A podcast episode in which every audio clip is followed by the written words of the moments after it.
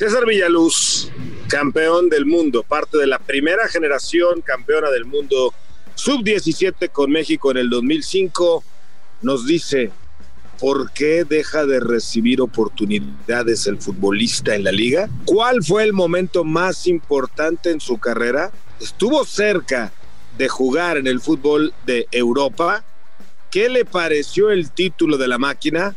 Esto y más en tiro directo, exclusivo de Footbox. Tiro directo, la exclusiva. Un podcast de Footbox. Amigos de Tiro Directo, qué placer saludarlos a través de Footbox. Hoy junto a César Villaluz. ¿Cómo olvidar esa gran primer generación, esa gran camada de futbolistas campeones del mundo sub-17? Y luego, mi querido César, pues una carrera bastante buena no sé si tú lo veas de la misma manera, pero luego me da la impresión de que se marcó un antes y un después de aquella final que lamentablemente la máquina termina perdiendo con aquellos penales, ¿no? Como que mucha gente te puso la cruz. Eh, ¿Lo entiendo bien o lo veo mal? ¿Cómo estás, César? Hola, un saludo para todos y muchas gracias por el espacio. Sí, pues fue, como tú lo dices, empezó bastante bien la carrera todo se venía dando muy rápido. Después de esa final, pues sí cambia un poco, pero no en ese momento. Yo creo que no fue en ese momento. Todavía después de esa final jugué otras tres finales más con Cruz Azul, todas de titular. Estuve en selección mayor y yo creo que pues ya todo fue cuando salgo de Cruz Azul que llego que llego a San Luis. Llegas a San Luis, sí. Oye, tres finales se perdieron con Cruz Azul. Te tocaron a ti tres. ¿Qué pasaba, eh? Cinco me tocaron. ¿Cinco perder? O sea, de Liga 3 y, una de qué, y otras de qué. Cinco, cinco, no, tres de Liga y dos de CONCACAF. ¿Qué pasaba por la mente cuando te dicen la palabra cruzazulear? ¿Qué reacción tienes? Pues en ese momento no había tanta presión como en los últimos años antes del campeonato, pero ya se venía generando eso, ¿no? De, de que ya venían ciertos años, que no sé, la primer final que tenemos fue cuando Marcarían se la juega con puros chavos, sacó a todas las figuras, salieron muchas figuras de Cruz Azul y decían que pues ahora quizá pagado y jugamos la primer final contra Santos, yo creo que ahí la afición en lugar de que te reprochara, yo creo que comentaba, ¿no? Que decían, bueno, pues es como la primera final apenas están están dándose cuenta de lo que es jugar una final, la experiencia y todo eso, ¿no? Entonces lo, lo recibieron muy bien. Entonces como jugador, pues tú quieres ganarlas, ¿no? Yo creo que en ese en esa final empezamos ganando, después nos dan la vuelta y allá en la vuelta pues nos ganan. Ya en la siguiente, pues sí, ya venía una base, venían jugadores de experiencia, jugadores jóvenes, pero yo creo que desde ahí, desde la segunda ya, ya se empieza a generar eso, ¿no? De, de que llegamos otra vez a la final y no se da, y en la tercera final otra vez, ¿no? Y llegamos y no se da, llegamos y no se da. Y desde ahí yo creo que es cuando los últimos minutos, en los últimos segundos que nos acaban, que nos acaban las finales. ¿A ti te molestaba escuchar Cruz Azulear? No que me molestara, yo creo que pues en ese momento pues tú te molestaba el perder una final, ¿no? Yo creo que porque no era la final, sino era pues todo el torneo que que se trabajaba el partido a partido, el llegar a, esas instancias y, y, quedarte pues a nada, ¿no? Yo creo que ese era el enojo, sí, la afición pues siempre va a tener una reacción, siempre te va a reprochar, te va a reclamar, uno lo veía normal, ¿no? Lo veía normal y aparte pues en el club lo decía, ¿no? Pues es la exigencia del club, es la exigencia de los equipos grandes que siempre te van a exigir un campeonato, ¿no? Y, yo creo que el grupo lo aceptó bien, o sea que preferíamos pelear un campeonato a, a que tuvieras exigencias de, de estar peleando por el descenso, de estar peleando por otras cosas, yo creo que era una exigencia bastante buena que también a ti como futbolista te ayudaba a seguir creciendo. Oye, de los campeones sub-17 de aquel 2005 con Chucho Ramírez, pocos se consolidaron en primera división, ¿no? Sí, sí, yo creo que fueron, fueron pocos los que, los que tuvieron después de esa oportunidad de estar en primera división. Algunos no pudieron ni debutar y, y yo creo que pues tenían muchas cualidades, yo creo que todos los jugadores, ¿no? Para poder hacer las cosas bien, para tener esa oportunidad y, poder mostrar que podían hacer las cosas también en primera división. ¿Con quién de ellos todavía hablas así de repente? Pues con la mayoría, con la mayoría pues he visto a Cristian Sánchez, a Omar Esparza, al Pato también lo he visto, a, a Esqueda, a Esqueda, al Mochis Arias, pues casi a los que están acá en México. ¿Qué hacen? Pues algunos ya son entrenadores, otros pues están, otros están jugando todavía, algunos siguen pues estudiando en alguna que otra cosa, eh, pero la mayoría se está como, como enfocando a, a ser entrenadores. Oye, después de esa sub-17 campeona, que regresas a Cruz Azul y luego se da el debut un año después en Primera División, ¿te considerabas en ese momento la gran joya de Cruz Azul? Pues no, no que me considera la gran joya y yo creo que Cruz Azul sí fue muy claro cuando llegué, ¿no? O sea, ellos sí me lo dijeron, claro, aquí tienes que llegar y hacer primero las cosas bien, ganarte un lugar y trascender. ¿Quieres hacer una carrera en primera división? Pues aquí apenas empieza. O sea, no has ganado, sí, ganaste un logro y todo, pero aquí en el club pues prácticamente no has hecho nada. Y me lo dijeron así claramente, ¿no? Entonces a lo mejor pues tú vienes con la euforia del campeonato y todo y se te vienen las cosas, pero pues en ese momento pues, y pues uno si quería ganar su lugar pues tenía que trabajar al 100% y aparte pues Cruz Azul siempre tuvo figuras, ¿no? Había jugadores ya de selección mayor, jugadores mundialistas, entonces pues tú decías, bueno, si quiero ganar un lugar o quiero estar ahí pues tengo que seguir trabajando, pues no me puedo confiar y eso porque pues nunca voy a jugar. Oye, eh, César, luego de, Cruz Azul, te vas a San Luis y como que ya no terminó de ser lo mismo, ¿no? ¿Qué, qué cambió? ¿Qué cambió? ¿Cambió algo en César Villaluz o cambió algo de la gente hacia Villaluz?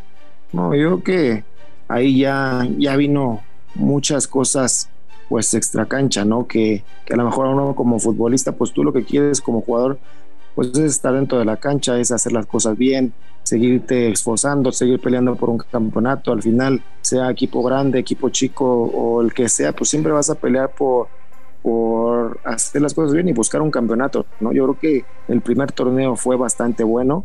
Estuvimos ahí peleando, nos metimos a liguilla. El siguiente torneo parecía que, que iba a estar mejor en lo personal a mí me fracturan, me, fractura Molina, el peroné y quedo fuera de ese torneo. Después venden al equipo, venden al equipo. En seis meses lo vendieron dos veces. Entonces de ahí empezó como una bolita de nieve, ¿no? A los seis meses el equipo se cambia, se, se convierte en Jaguares. Fue la primera mudanza de esos equipos que hubo, el cambio que descendió Querétaro. Jaguares se convirtió en Querétaro, San Luis en Jaguares. Entonces de ahí prácticamente el cambiar, el cambiar a Tuxtla a, Jaguares de Chiapas, ahí sí ya fue como que lo que empezó a cambiar, ¿no? En Jaguares pues ya no había noticias, estábamos lejos. Eh, lo único que se hablaba de Jaguares pues era de los adeudos que tenían con el club, no sabían si entrenabas, quién entrenabas, si jugabas, si no jugabas. Entonces ahí sí es donde yo siento que me empecé a perder, ¿no? A perder, aparte de que tenía pocos minutos y luego no tener noticias, pues no sabían cómo estabas en realidad.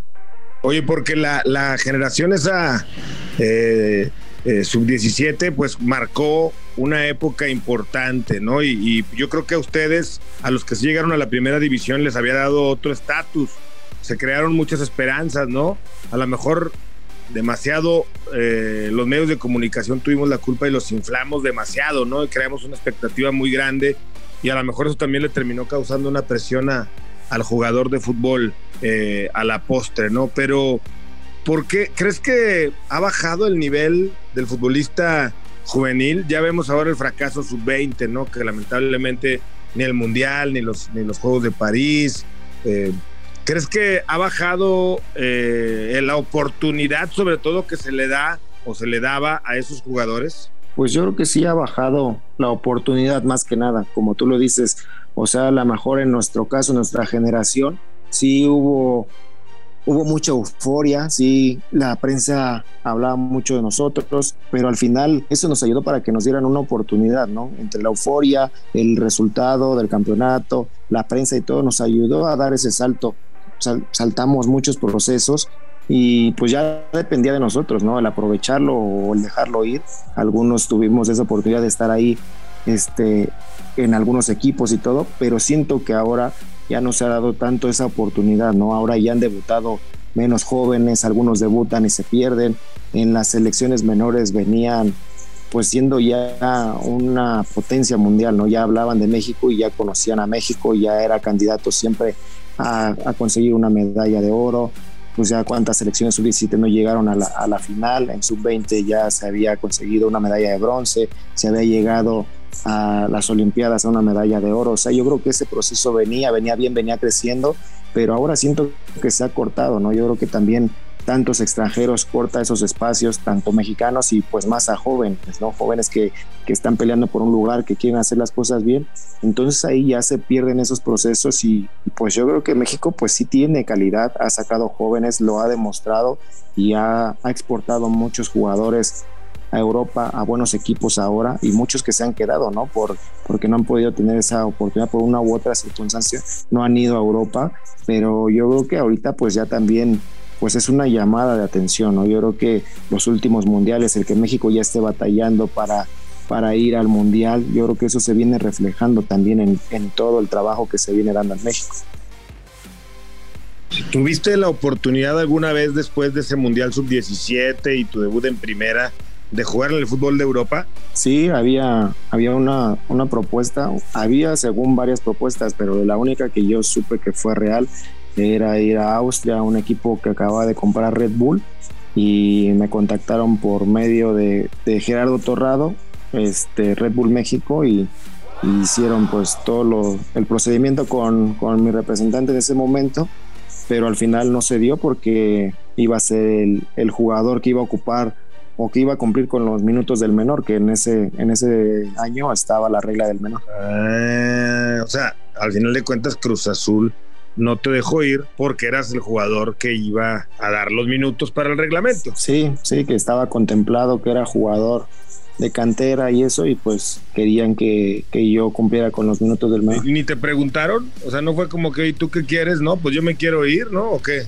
Pues en un principio, pues sí habían preguntado, ¿no? Que qué es lo que quería y todo, pues tú, como tú lo decías, ¿no? Bueno, como jugador, pues uno siempre tiene el sueño, tiene esa espinita, ¿no? Entonces, bueno, pues fueron adelantando, le preguntaron al entrenador, el entrenador está de acuerdo, ya preguntaron a la directiva y todo, y ya todos estaban de acuerdo. Ya cuando fue avanzando todo, pues ya, ya tomaron la decisión que me quedara mejor para, para cumplir con la regla del menor.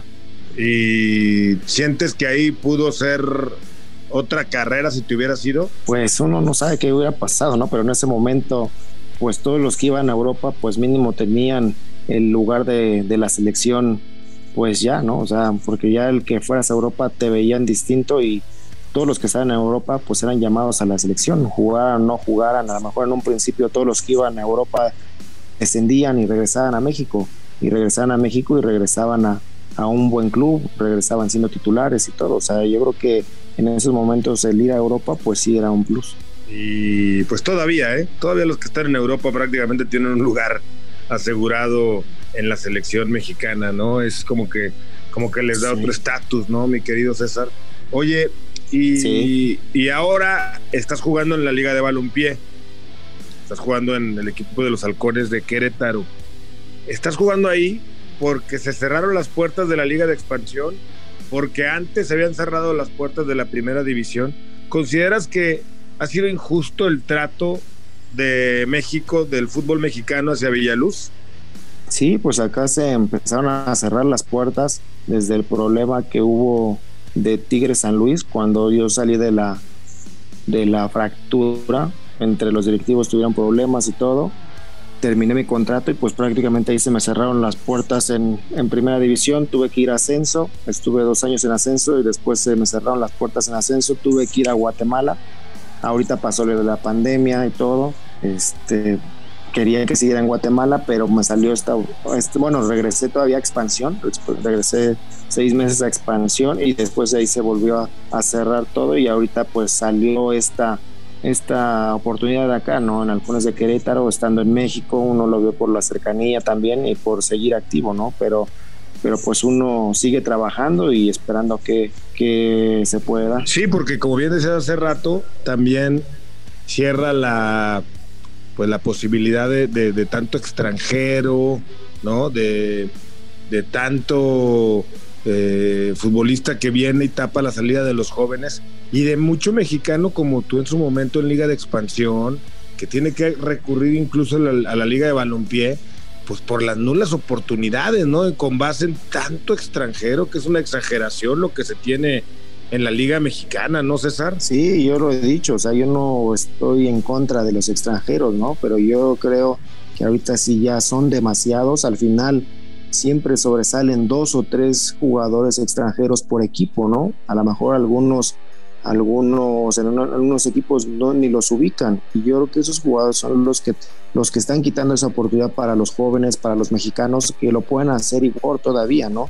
Ahí es donde yo digo que no estoy en contra de los extranjeros, pero si va a venir un extranjero, pues tiene que venir a aportar, tiene que venir a hacer diferencia, ¿no? No que haga lo mismo que un jugador puede hacer de acá. ¿Te gustaría regresar a Cruz Azul en algún momento? Sí, claro, pues uno, uno nunca cierra las puertas, ¿no? Y pues qué mejor que si, si se diera esa oportunidad, yo creo que ha sido mi mejor etapa ahí y pues después de perder tantas finales, pues uno siempre se queda con esa espinita clavada, ¿no? Ojalá en algún momento se pudiera. ¿Cuánto, cuánto te falta para retirarte?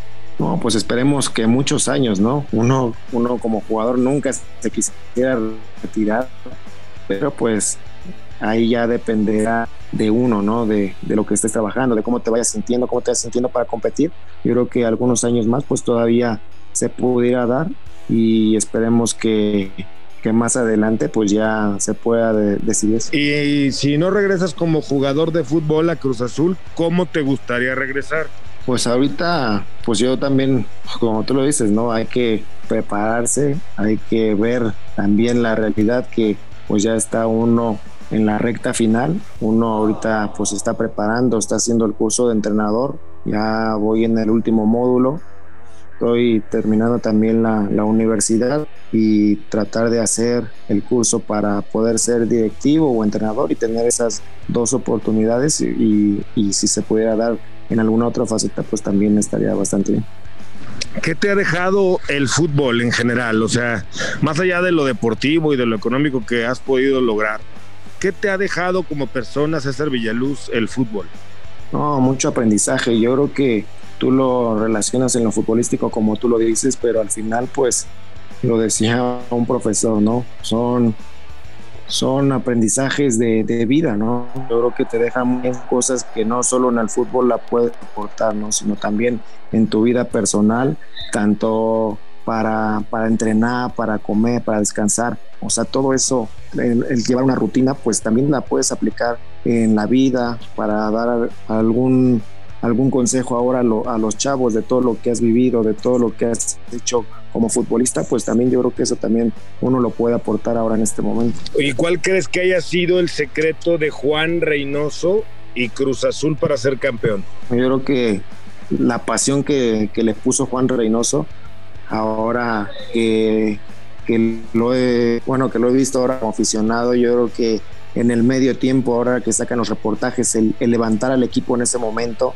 y el, el, hacer que no se repitiera la misma historia de siempre, ¿no? Yo creo que eso es algo importante, que, que un entrenador pues tenga ese manejo de grupo, de grupo, que pueda hablarles así, que los pueda levantar, que los pueda motivar. En ese momento yo creo que, que cambió el equipo. Cuéntame algo, ¿festejaste el título de Cruz Azul como cualquier otro aficionado? Sí, a uno le dio mucho gusto, es lo que genera ese club, ¿no? Y, esa alegría que a muchos se las había robado en, tantos subcampeonatos, el tener pues esa oportunidad de, de, festejarlo, yo creo que a uno le dio mucho gusto, ¿no? Por toda esa afición que siempre estuvo en esos momentos complicados y, y tuvieron esa oportunidad de, de, poderlo festejar. ¿Cómo ves a Cruz Azul para este torneo? Creo que ya tiene una base también, ahora las nuevas incorporaciones pues se vienen adaptando, ya, ya los jugadores que han llegado ya, ya están más adaptados también. Yo creo que, que se puede hacer un buen torneo, ojalá que puedan ir de menos a más, que este no sea su máximo, que puedan ir mejorando todavía porque también hay otros equipos muy importantes que se reforzaron bastante bien y no va a estar fácil yo creo que es este torneo pero, pero esperemos que, que pueda llegar a la final otra vez y que pueda conseguir el campeonato fíjate Cruz Azul ha batallado en los últimos no sé 20 años con las fuerzas básicas no no se ha distinguido por ser un equipo formador, ¿no? Más allá de que de ahí salió Araujo, Aquino, tú, ¿no? Pues Domínguez, se me puede escapar alguno que otro. Eh, este muchacho Misael, ¿no? El que terminó también un volante ofensivo habilidoso. Eh, pero hoy tiene a Bebote, ¿no?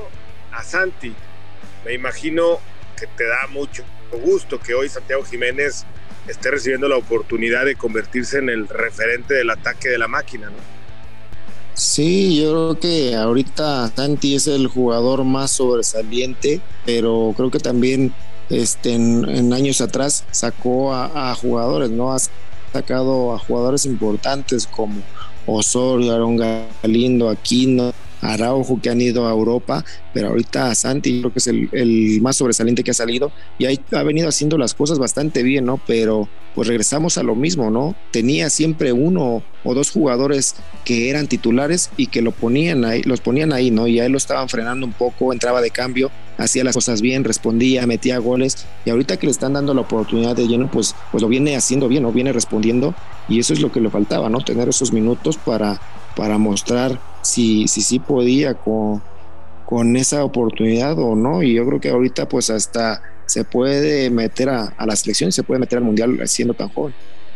Pues sí, sin duda alguna, eh, esperemos, ¿no? Por el bien del fútbol mexicano, del, Santi y en general. Oye, pues César, te deseamos mucho éxito. No sé cuánto tiempo más vayas, vayas a seguir jugando, pero seguramente te veremos en el fútbol eh, ya sea también formando parte de un cuerpo técnico, entrenando, dirigiendo las cosas básicas, qué sé yo, pero de que seguro vas a seguir en el fútbol. Gracias por estos minutos, César. Te mando un fuerte abrazo. No, al contrario, muchas gracias a ustedes y por aquí andamos cuando gusten. Un fuerte abrazo para todos. César Villaluz, campeón del mundo en el 2005 sub-17 con México. Yo soy Gustavo Mendoza. Ahora me escucha Ahora no. Esto fue Tiro Directo, la exclusiva, un podcast de Footbox.